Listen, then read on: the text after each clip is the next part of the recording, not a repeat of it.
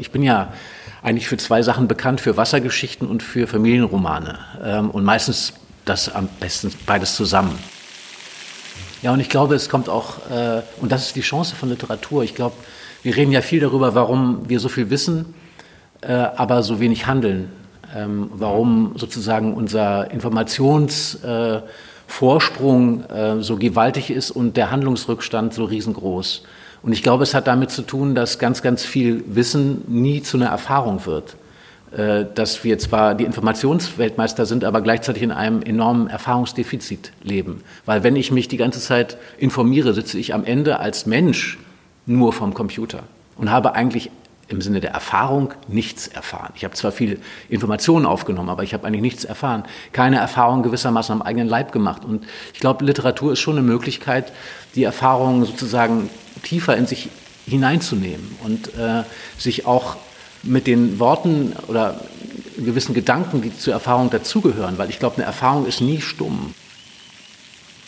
Herzlich willkommen zum Berliner Zimmer, dem neuen Podcast übers Lesen und Schreiben mit Judith Griedel.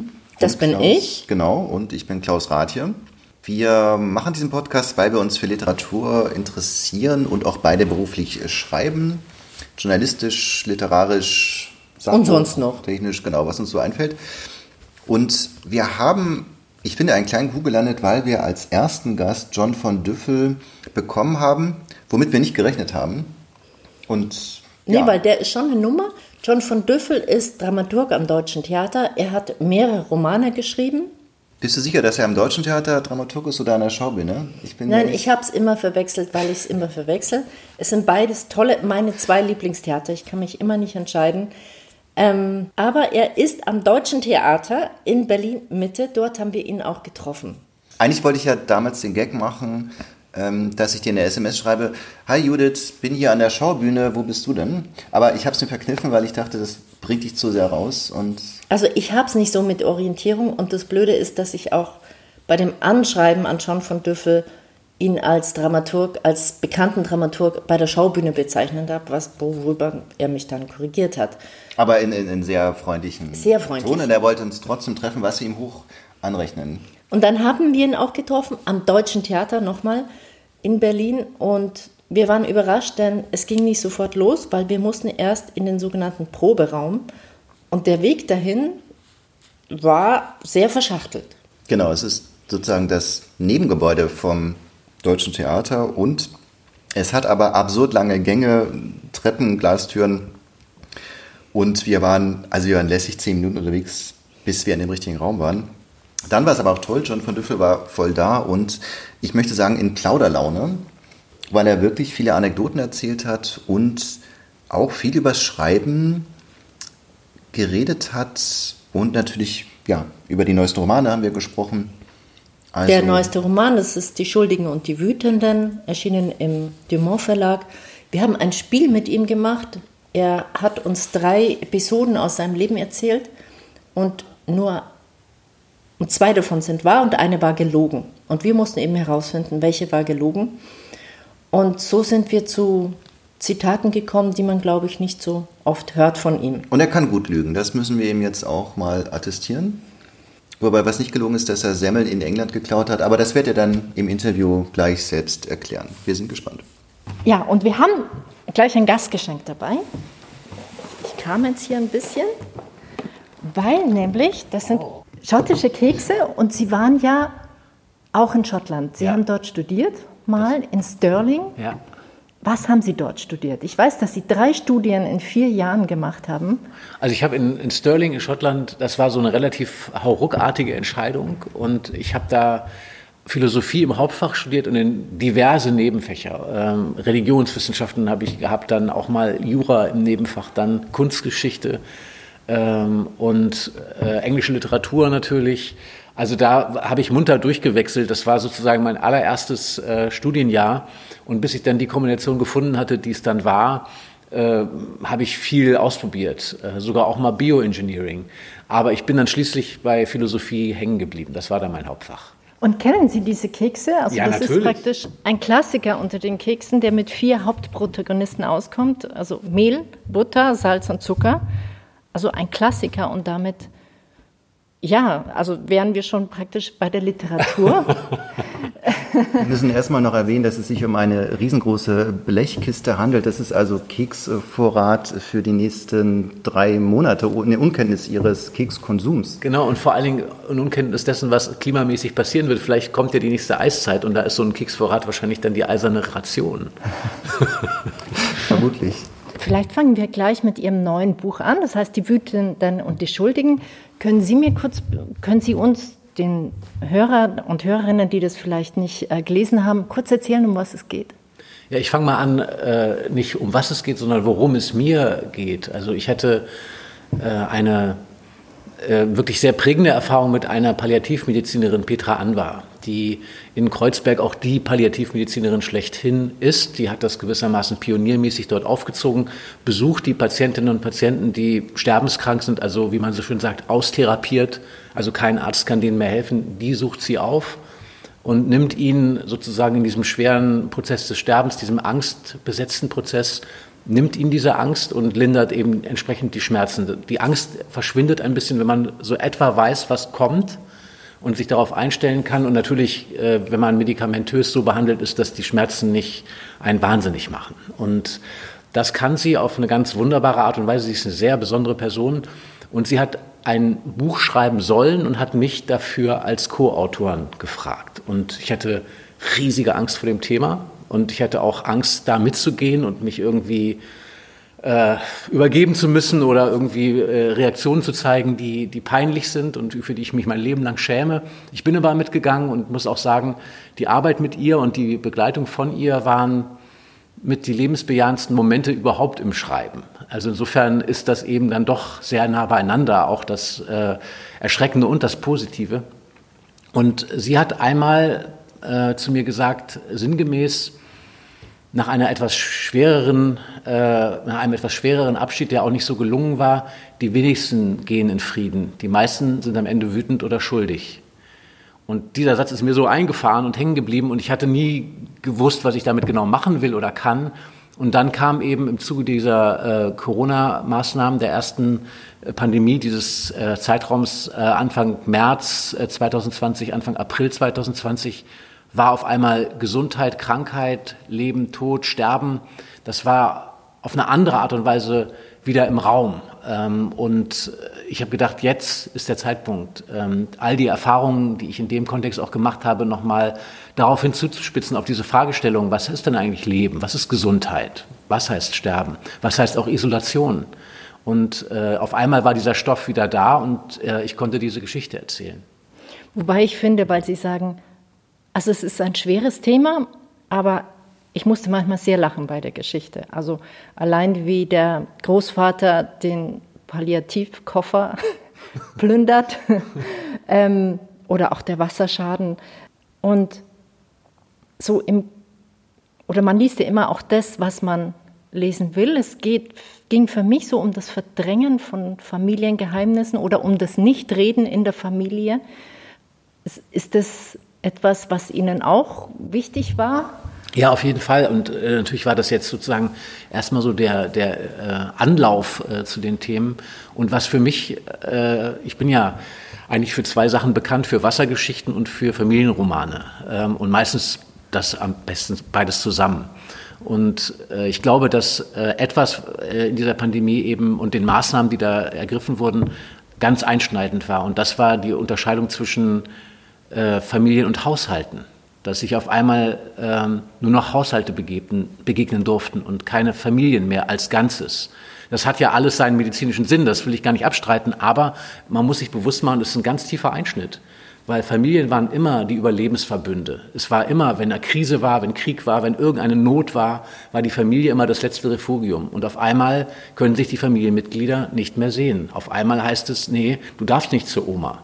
Nein, äh, es dürfen sich nur zwei Haushalte treffen. Und wenn eine Familie verstreut ist, wie die meisten Familien eben verstreut sind und nicht unter einem Dach leben, dann ist das sozusagen auch eine Auseinander, äh, ein Auseinandertreiben oder ein Außer, Auseinanderhalten von, von Menschen, die eigentlich nichts mehr wollen, als in dieser Zeit zusammenstehen, zusammengehören, sich gegenseitig stärken. Und das war, glaube ich, also auch gerade wenn es Familien gab, äh, jetzt mal in der Realität, ähm, die Kranken hatten, alte, pflegebedürftige oder gar Sterbenskranke, für die war das ein absolutes Fiasko. Und äh, ich freue mich sehr, dass Sie darüber lachen konnten. Die Geschichte ist ja auch in drei Generationen aufgeteilt. Es gibt äh, vier verschiedene ähm, ja, Figuren, denen die Erzählung folgt und alle erleben sehr unterschiedliche Dinge. Und natürlich, also wenn Sie lachen konnten, heißt das, dass mir es hoffentlich einigermaßen gelungen ist, das Schwere und das Leichte zu balancieren und zu gucken, dass es neben den großen Fragen eben auch die skurrilen Momente gibt oder die schrägen Augenblicke, wo man plötzlich dann auch wieder sagt, wie verrückt war das denn? Hm. Die Kollegin Andrea Gerg vom WDR hat zu dem Roman gesagt, ähm, es gibt nicht viele Autoren wie ihn, die so nah und genau in unsere Gegenwart hineinschreiben.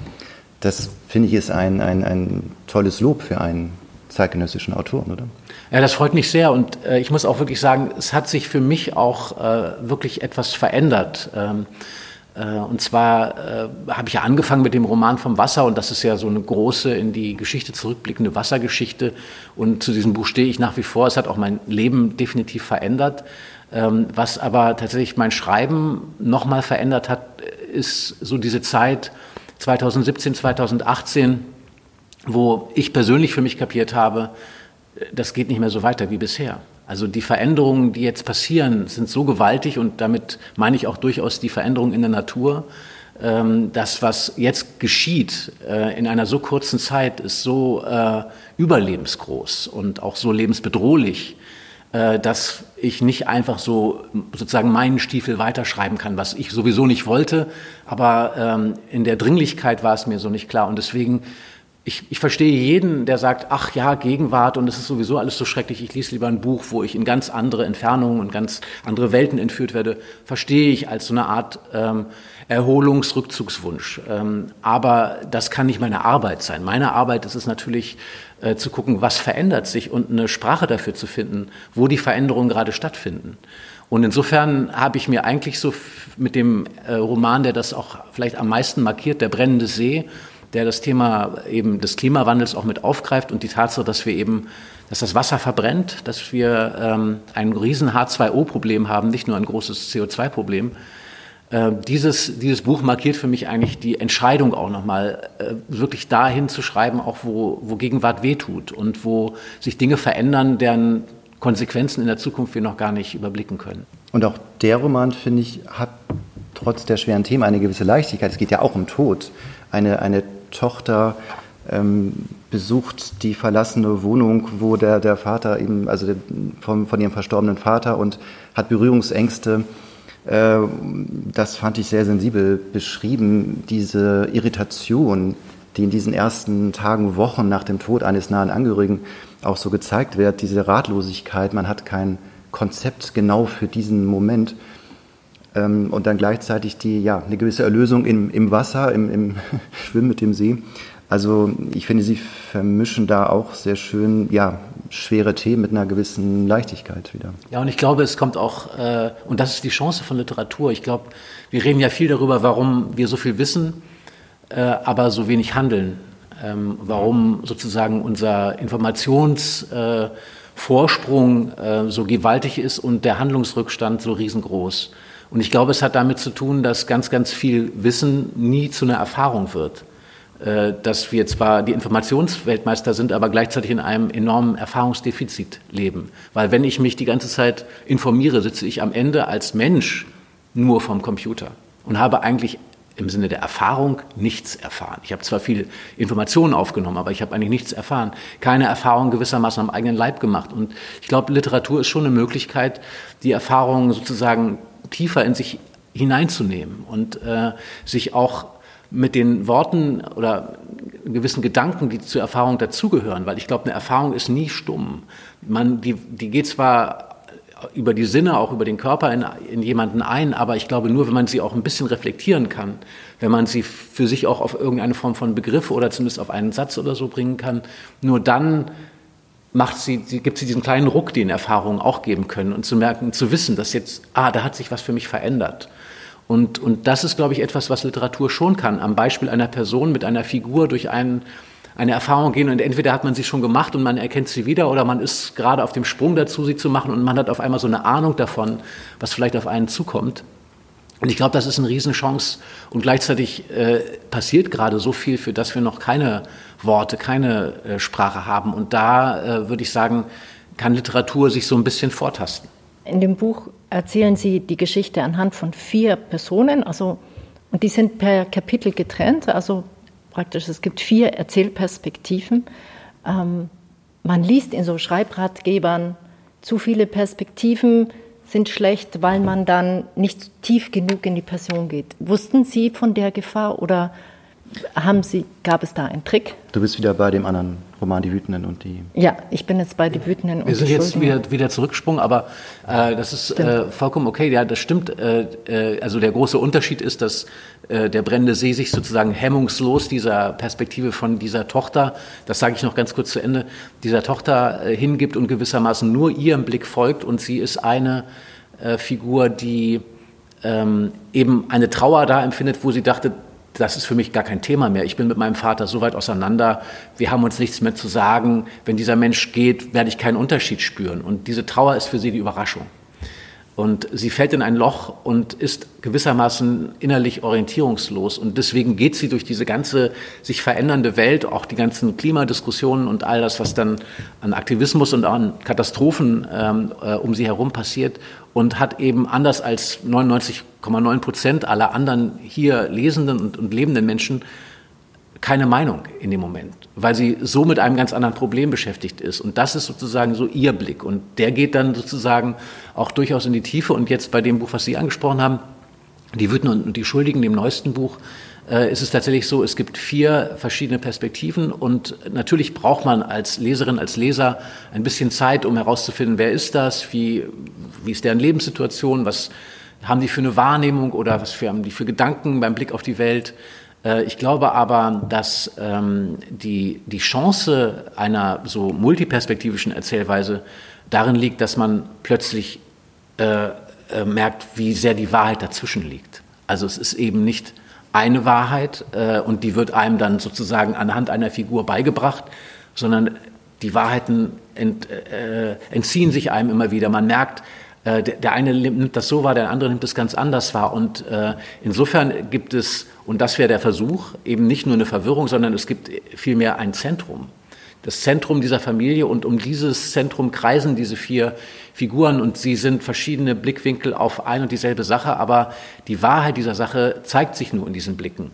Und, äh, und nur dadurch, dass man die andere Seite eben auch kennt. Also wie bei einer Gerichtsverhandlung, wenn man nur dem Staatsanwalt zuhört und dann aus dem Saal geht, denkt man, ja, der ist ja schuldig, ist ja klar aber man hat die andere Seite nicht gehört. Und, äh, und das ist eben äh, bei der, bei der äh, Erzählform mit vier Stimmen schon eine Möglichkeit. Und man muss es natürlich dann erzählerisch so ein bisschen aufbauen und arrangieren, dass äh, man vielleicht auch erstmal einer Figur mehr folgt und plötzlich wird eine andere Figur wieder wichtiger. Also dass man nicht allen gleich viel Aufmerksamkeit am Anfang zuteil werden lassen kann, ist ja klar.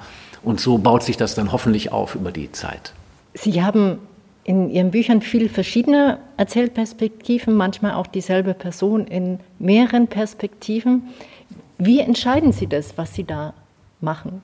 Sie haben erst die Geschichte und dann noch die Erzählperspektiven oder greift es ineinander? Also ich, ich glaube, also ich bin, und das ist für mich auch die Verbindung zwischen ähm, Literatur im Sinne von schöner Literatur und, und Theater.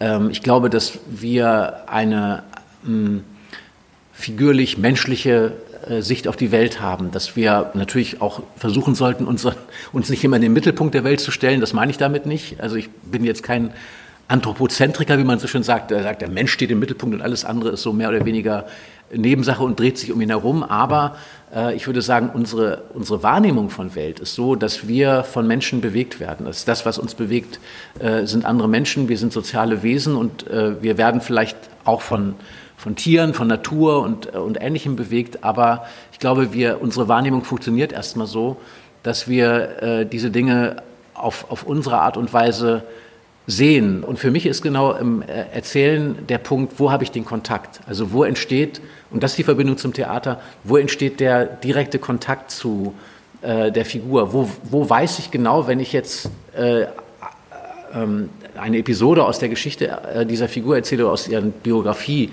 wie hat die die erlebt? Was hat die da empfunden? In welch, was, wie hat sich das unter der Haut angefühlt? Äh, und dieser Kontakt, äh, der mir sagt, ähm, wenn ich jetzt Schauspieler wäre, könnte ich die ab diesem Moment spielen. Also da, und in meinem Kopf würden genau die Gedanken ablaufen. Also fast ein bisschen so eine Art mimetisches Verfahren, dass man, äh, dass man sozusagen hineingekrochen ist in die Figur.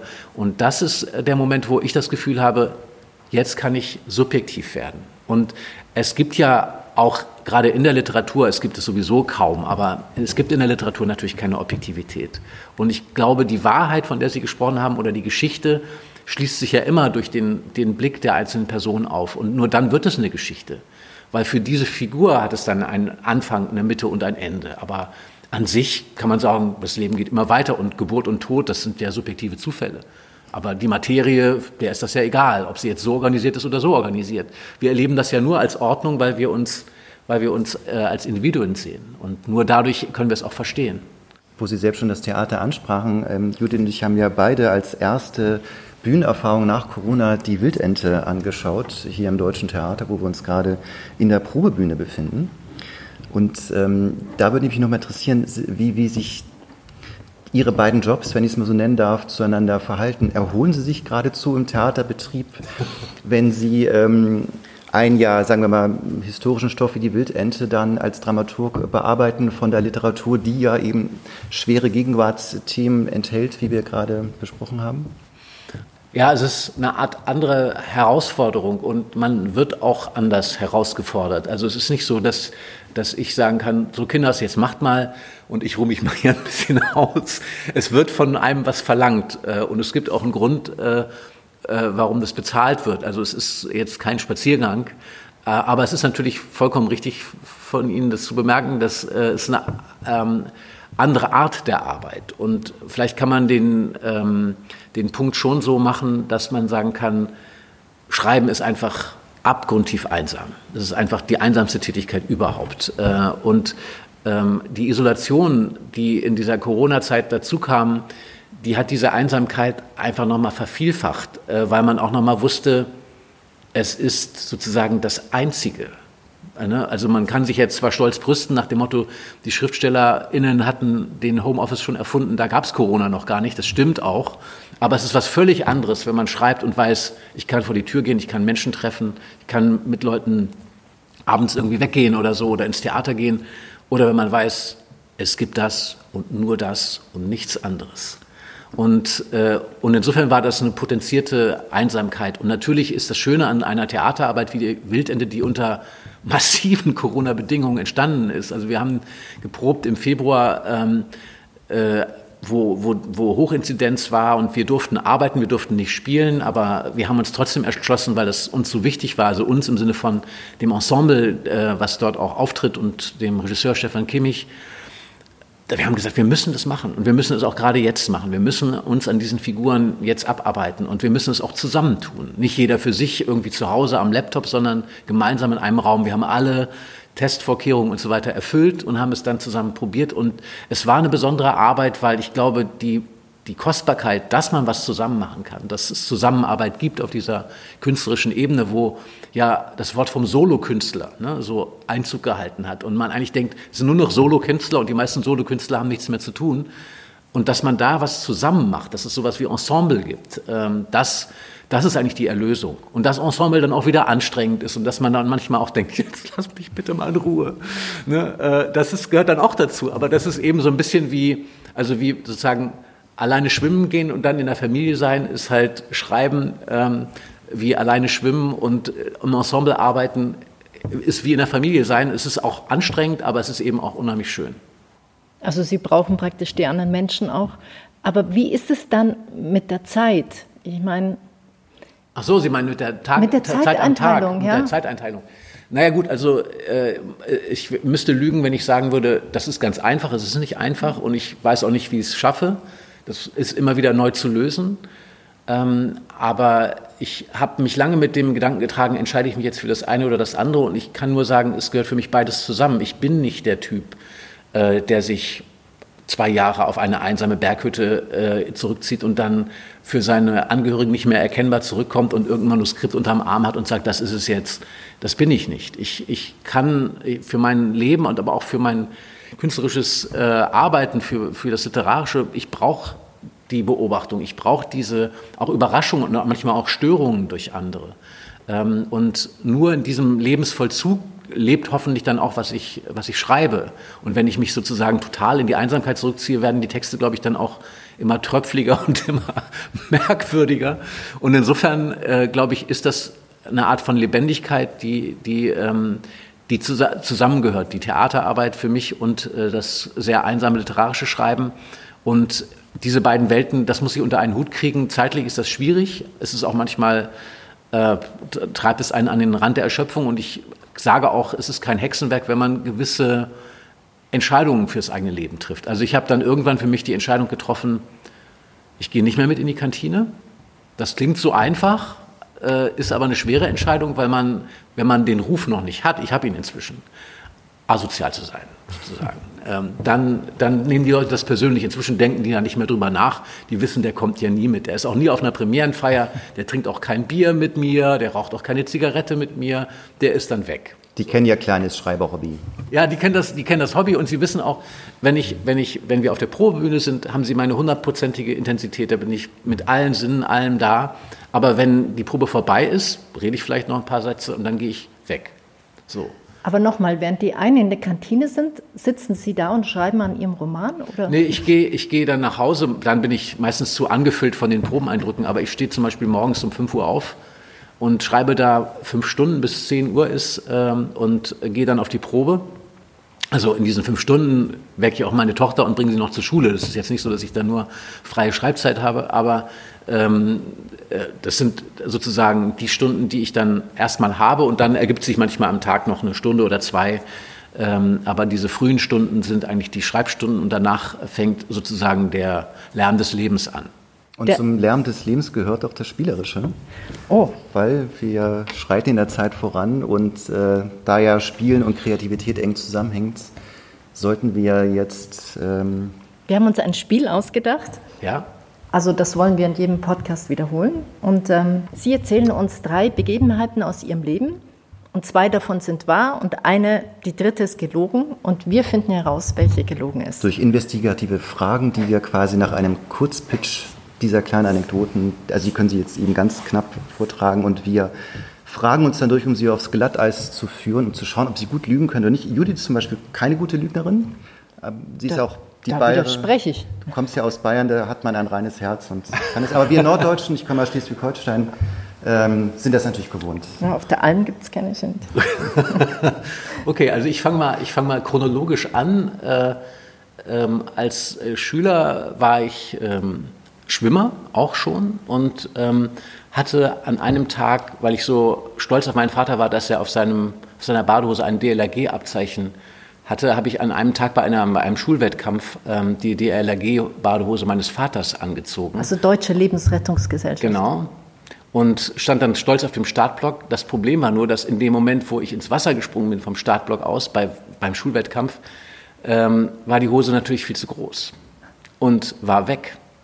Und ich musste also mit nacktem Hintern 100 Kilometer Kraul äh, absolvieren und ähm, habe aber dennoch meine Scham überwunden und immerhin für unsere Schule noch den zweiten Platz gemacht. Das ist die erste Geschichte. Wie alt waren Sie da? Das können wir später machen. Okay, Lass das machen wir später. Geschichten hören, sonst. Äh die zweite Geschichte ist auch noch eine Schulgeschichte. Als ich ähm, Abitur machte, ähm, habe ich mich in Shakespeares Macbeth, insbesondere in Lady Macbeth, verliebt Aha. und in die Sprache von Shakespeare und habe in der Vorbereitungszeit, die wir für das Abitur hatten, mich nicht auf das Abitur vorbereitet, sondern versucht, ein Stück in Shakespeare-Englisch zu schreiben. Habe das auch fertig geschrieben. Die frühe Autorenarroganz kam da schon ein bisschen durch. Genau. Ich, schon, ja? ich habe ein komplettes Shakespeare-Stück geschrieben und bin dann mit dem Fahrrad nach England gefahren. Also von Hamburg nach Harwich übergesetzt und mit dem Fahrrad dann weitergefahren nach London und habe es einem englischen Verlag auf den Tisch geknallt. Nein. Oh Jetzt bin ich auf die dritte das, Geschichte das gespannt. Die, die, dritte Geschichte ist nicht mehr so, nicht so spektakulär. Naja. Die dritte Geschichte ist, ähm, ich war Bordautor auf einer Kreuzfahrt, bei einer Kreuzfahrt und ähm, äh, bin mit einem evangelischen Pfarrer bis an den Polarkreis gefahren und äh, musste sozusagen im Zuge dieser Kreuzfahrt nur gelegentlich mal eine Lesung machen. Ansonsten ähm, war ich äh, sozusagen einfach nur Staff. Und da aber die Leute sich natürlich überwiegend amüsiert hatten, saß ich also sozusagen die ganze Zeit auf der Reise an dem Polarkreis mit einem evangelischen Pfarrer, der auch nicht so viel zu tun hatte, an Bord eines überaus luxuriösen Kreuzfahrtschiffes und habe in die Einöde gestarrt. Okay. Was meinst du? Also grundsätzlich muss man sagen, alle Geschichten hätten theoretisch stattfinden können. Da ist jetzt nichts, was vollkommen unmöglich ist. Ich habe ein etwas verdächtiges Gefühl bei Geschichte Nummer zwei, muss ich sagen. Da ich aber weiß, dass Sie ja als Kind schon ähm, die Bibel von Gott und von John äh, verfasst haben, kann ich diesen Größenwahn, dass man eben schnell was äh, Shakespeare-artiges schreibt und einem englischen Verlag auf den Tisch knallt. Es würde in ihre Persön in ihr Persönlichkeitsprofil passen, ja? ja. Aber wir graben uns trotzdem mal weiter durch. Ich finde die auch so, so abgefahren, dass ich glaube, dass die wahr ist. Die dritte Geschichte erinnert mich ein bisschen mit dem Polarkreis, das kommt auch in den Wütenden und die Schuldigen vor. Also könnte sie das ist ein Beweis ein Hauch, oder ein Gegenbeweis? Ein, ein das Beweis, dass sie wahr ist. Weil wenn das zweimal vorkommt, dann. Aber die erste Geschichte, ich meine, sowas passiert immer beim Schwimmen. Also ich denke, wenn man als Kind nicht mal die Badhose verloren hat, dann dann ja, eben. passt keine. Also ich meine, das ist, ist mir ständig passiert. Äh, so ein. Das passiert heute noch, oder? Ja Nein, ich gehe nicht schwimmen. ich finde also, Schwimmen viel zu unheimlich. Da weiß man nicht, was unter einem ist und das meine ich. Ein klassisches Schwimmerproblem. Ich bin ja an der Nordsee aufgewachsen und äh, habe mich an das Nicht-Sehen können Rosenheimes gewohnt, auch wenn man mal gegen eine Qualle geschwommen ist. Ich hatte eher das Problem, dass ich ja, seit ich in Berlin bin, diese Brandenburger Seen nicht so ernst nehmen konnte, weil ich ja das große Meer gewohnt war. Und ich habe diesen Sommer dann doch endlich mich mal wieder doch in einen See äh, begeben und fand es dann trotzdem sehr schön. Wie, wie, geht Ihnen das als kleinen Einschub, solange wir, damit wir überlegen können? Damit ja, ja. Also ich, ich bin äh, sozusagen ein großer Liebhaber dieser brandenburgischen Seen und das ist sogar ein Grund, warum ich äh, hier lebe. Also ich bin ja als ich nach Berlin ans Deutsche Theater kam, äh, bin ich nach Potsdam gezogen und eigentlich nicht zugezogen, sondern tatsächlich eher zugeschwommen. Und äh, ich muss sagen, äh, es gibt sehr wahnsinnig schöne Seen, es gibt auch äh, naturgeformte Seen. Aber ich habe auch äh, in dieser ganzen ähm, Seenlandschaft, die es hier gibt, den, den Baggersee lieben gelernt und glaube sogar, dass vielleicht ein, ein großer, eine große Aufgabe für die Zukunft ist, eine Liebe oder eine Empathie zumindest für den Baggersee zu entwickeln. Weil der Baggersee ist ja eigentlich so eine Art Wegwerfprodukt der, der Kiesausschachtung oder des Autobahnbaus. Und trotzdem ist es auf eine wunderbare Art äh, dann wieder ein Naturerlebnis mit all den Herausforderungen und Ängsten, die es vielleicht auch bei einem auslösen kann oder auch dem Gefühl, ist das denn wirklich eigentlich ein See oder ist das wirklich Wasser oder ist das irgendwie eine Spielwiese? Und, äh, und ich glaube, äh, wenn man anfängt, Baggerseen lieben zu lernen oder ein Mitgefühl für sie entwickelt, dann ist man, glaube ich, für das, was uns zwischen Mensch und Natur noch bevorsteht, gut gerüstet. Was ist Ihr Lieblingssee? Mein Lieblingssee ist ein Baggersee, gerade äh, so seit, seitdem ich in, in, Potsdam wohne. Und das ist ein zwischen einem Autobahnkreuz gelegener Baggersee, äh, der auf dem Schulweg meiner Tochter liegt, wo ich immer reinspringe. Aber das ist eben eigentlich einer der hässlichsten Seen überhaupt äh, und ich liebe ihn. okay. Okay. Denn das Wasser ist halt überall das Wasser. Ich meine, das war dann auch meine Quintessenz, dass das sich ja trotzdem gleich anfühlt, äh, auch wenn es sich um einen kleinen See handelt. Also das Schwimmgefühl ist ja dann trotzdem dasselbe. Auf jeden Fall, also das ist Grund, Grundwasser und damit auch gutes Wasser meistens. Ne? Das ist ein Punkt. Aber wir müssen jetzt überlegen, wir weil wir uns sputen müssen, die Lösung zu finden. Also Badehose, glaube ich, das, das kann man als wahr abhaken, weil das, das passiert einem als Kind. Mhm. Das, ähm, Dann das dritte. Du meinst, also das dritte ist nicht wahr, meinst du? Das ist nicht wahr. Also ich würde aufs zweite tippen, weil ich glaube, dass ähm, Größenwahn hin oder her also einen englischen Verlag zu finden und da einfach hinzurallen und dieses auf den Tisch zu knallen. Also ich meine, das, man kann ich natürlich... nicht gefunden, also das vielleicht noch zur richtigen Stelle. Ja. Also ich habe den gefunden im Telefonbuch, ich bin dann dahin geradelt, habe es auf den Tisch gelegt, aber das heißt nicht, dass sie mich genommen haben. Ne? Ich nein, nein, nur das da deponiert. das ne? ist vollkommen klar. Ich meine, überhaupt sich um einen Verlag zu kümmern und dort hinzufahren und reingelassen zu werden und diesen, diesen Akt, den einfach ein Manuskript auf den Tisch zu knallen. Sie waren 18, 19, 17, 17, ja. 17 Jahre alt. Also ich weiß nicht, ich habe auch mal in Hollywood angerufen als Kind. Du rufst ich wollte, ich wollte Steven Spielberg sprechen. Ich Aber kann es schon verstehen. Ich sehe schon, wir haben unterschiedliche Tendenzen. Wenn du, äh, was, was, gefällt dir an der dritten Geschichte denn? Ah, nee, Quatsch, du sagst An der dritten, die Polarkreisgeschichte. Also ich finde ja alle drei, wie gesagt, können passieren. Nein, Quatsch, du meintest ja auch, dass die dritte auch wahr wäre, weil sie mhm. ja auch... Ähm, aber die erste muss wahr sein, weil einem das immer passiert. Mhm. Selbst mir, die ich nicht so viel schwimme, passiert das. Also dann ist deine Tendenz geht auch die, mehr Die dritte, das ist reines Ausschlussverfahren. Dass die dritte nicht stimmen würde. Dass die dritte dein, nicht okay, stimmt. Ich tippe darauf, dass die zweite nicht stimmt. Okay, und ich meine, ich habe es jetzt ein bisschen gemein gemacht, mhm. aber äh, die erste Geschichte stimmt nicht. Nein. Ähm, es stimmt zwar das mit der Badehose, aber ich bin Vorletzter geworden. mich, ich habe mich so geschämt, dass ich, dass ich vollkommen aus dem Konzept gekommen bin. Ich bin, also ich habe ja erzählt, dass ich Zweiter geworden wäre. Ja. Das äh, stimmt nicht. Ich bin dann leider ganz versunken. Und das, das, das, war ein guter Hook, verstehst ja, du? auf jeden Fall. Darauf sind wir nicht gekommen. Aber wie sind Sie aus der Nummer wieder rausgekommen? Ich meine, jemand muss ja mit dem Handtuch gerettet haben oder wie? Ja, ich bin dann, um Hilfe äh, ich, äh, ich, das war, vielleicht war das auch Instinkt, dass ich dann sozusagen, äh, ich muss jetzt zu keiner Siegerehrung, ich bin einfach sozusagen so, ich, die Badehose habe ich dann gefunden, also die lag dann beim, beim ähm, in der Nähe des Startblocks unten im Wasser und ich bin dann runtergetaucht und habe sie mir dann unter Wasser angezogen und bin dann so halb zusammengeknotet ähm, im, im Windschatten der Aufmerksamkeit, weil die ging ja mit den Siegern bin ich dann aus dem Becken relativ jämmerlich verschwunden. Aber dennoch eine kreative Lösung, die anderen schnell äh, gewinnen lassen, damit die raus sind und ich als letzter mehr oder weniger äh, da bleibe. Aus der Not geboren. Ich glaube, es war auch von mir nicht so kreativ äh, empfunden, sondern eigentlich wirklich äh, äh, Scham, tiefste Scham. Wie alt waren Sie da? Da war ich so 14. Oh Gott, nein. 14? Ja, ja nee. Aber das ist ja auch nicht mehr richtig Kind. Also mit 14 ist es ja wirklich. Ja, ja, das, das ist wirklich. Ja, mit 5 würde es einen nicht so kratzen wahrscheinlich. Mit 14 ist schon, ja. da ist es Stadtgespräch. Ja. Dann. Ähm, ja, unsere Zeit neigt sich dem. Aber die zweite Geschichte, wie ist das ausgegangen mit dem? Also Sie haben den Verlag nicht gefunden. Sie ich bin, ich bin hingefahren, doch, ich bin hingefahren, habe das denen auf den Tisch gelegt und, äh, und bin dann wieder, äh, also ich meine, das war schon so, dass ich mit wahnsinnigen Ängsten dahin gefahren und natürlich auch übertriebenen Ansprüchen oder Vorstellungen dahin gefahren bin und dann gedacht habe, die, die rufen am nächsten Tag an und sagen, das ist ja das Größte, was seit Shakespeare jemals geschrieben wurde. Und Besser ein, als Shakespeare. Wie, wie, kann ein junger Mensch, oder Shakespeare ist reborn. Wer ist Shakespeare? so war es dann natürlich nicht. Ich bin dann zurückgeradelt, ähm, habe dann noch einen kleinen Abstecher über Cambridge gemacht und bin dann zurückgeradelt. Ähm. Haben Sie da auch schon in die Uni eingeschrieben? Nee, ich, Bock, ich, ich habe hab eigentlich, ehrlich gesagt, das klingt jetzt so, so triumphal und toll, es war eigentlich ein bisschen jämmerlich alles. Ich saß dann nur in Cambridge, habe dann die Studenten da gesehen und habe gedacht, boah, und habe mich dann immer so in so Mittagskonzerte gesetzt, hat auch wahnsinnig wenig Geld, ehrlich gesagt, und habe dann in so einem Bed and Breakfast immer die, die Semmeln geklaut und über den Tag hinweg gegessen und bin dann zurückgeradelt und äh, irgendwie Monate später kam dann ein Brief äh, von diesem englischen Verlag tatsächlich und die haben mir dann mitgeteilt, dass es äh, leider nichts für ein für ihr Programm ist, aber dass sie äh, das mit Interesse gelesen hätten, was man halt immer schreibt. Ne? Also man hätte es auch einfach mit einer Briefmarke und einem Umschlag lösen können, aber ich musste das irgendwie so machen. Es war sehr ineffizient, aber trotzdem heilsam. Schreiben Sie heute noch auf Englisch?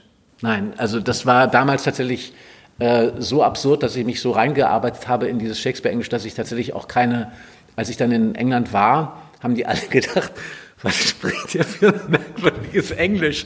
Ne? Also thou und thee statt you und, und so weiter. Und ähm, also ganz äh, wirklich, ich habe mich da so reingefuchst, dass, dass ich tatsächlich auch äh, in dieser Shakespeare-englischen Sprache geträumt habe. Wahnsinn. Aber diese erste Ablehnung erinnert mich an ein Zitat von Ihnen. Sie sagten mal, die Angst schwimmt immer mit. Es ist wie beim Schreiben. Es ist so, dass einen die Möglichkeit des Scheiterns immer begleitet. Das haben Sie dann ja sehr früh erfahren. Ja, und zwar nicht nur sozusagen im Endeffekt, sondern eigentlich bei jeder Zeile. Ne? Also äh, dieses Gefühl. Und leider ist es auch nicht so, dass das verschwindet, sondern im Gegenteil, ähm, der Glaube an die Geschichte und dass man sie erzählen muss und dass sie nicht in der Welt ist, wenn man sie nicht erzählt, wird eben aufgewogen auf der anderen Seite durch diese Zweifel, dass man immer wieder denkt, ja, war das denn jetzt gut oder ist das jetzt der Satz, der wirklich weiterführt oder habe ich es jetzt auf den Punkt gebracht oder ist es nicht so besser? Und äh, also die Zweifel und auch das Scheitern oder das Gefühl, das war jetzt, ich bin der Geschichte nicht gerecht geworden, das, das ist eigentlich allgegenwärtig, jeden Tag, jede, jede Minute, die man schreibt.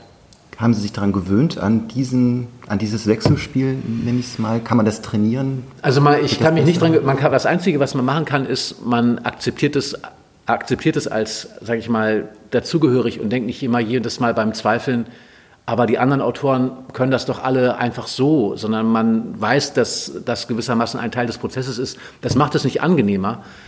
Äh, und man fühlt sich trotzdem, oder ich fühle mich trotzdem schlecht, aber ähm, ich, ich habe sozusagen für mich akzeptiert, dass es dazugehört und dass es nicht immer bedeutet, dass ich ähm, äh, da nicht hingehöre oder das nicht kann. Okay, das ist eigentlich ein schönes Schlusswort. Ja, obwohl ich hätte gerne noch so einen handfesten Tipp. Sie sind ja auch Professor für szenisches äh, Schreiben. Haben Sie noch so einen Tipp für Leute, die schreiben? Was ist für Sie das Wichtigste? Ja, habe ich einen absoluten Tipp. Der ist nicht schön, aber er ist äh, äh, wichtig, weil man, glaube ich, nur diese Angst, von der Sie gesprochen haben, in den Griff kriegt, indem man es immer wieder tut. Also man muss sich, wenn man sich wirklich entschließt, eine Geschichte zu erzählen, muss man sagen, okay, am Tag, es müssen nicht von fünf bis fünf Uhr morgens bis zehn Uhr morgens sein. Ich nehme mir zwei Stunden oder vielleicht auch nur eine Stunde, aber ich mache jeden Tag diese eine Stunde und ich setze mich jedes Mal hin und auch wenn ich nicht inspiriert bin und auch wenn ich mich müde fühle und auch wenn ich Hunger habe, diese Stunde widme ich dieser Sache. Und ich warte nicht darauf, dass mich die Muse küsst oder die Inspiration von oben kommt. Ich mache das immer dann. Und diese Routine, Routine ist die einzige Möglichkeit, Angst abzubauen, indem man es immer wieder tut. Und das wäre mein Tipp. Sehr gut. Vielen Dank. Sehr gerne. Dann entlassen wir Sie jetzt äh, in, in den Zug. Gut. In den Zug.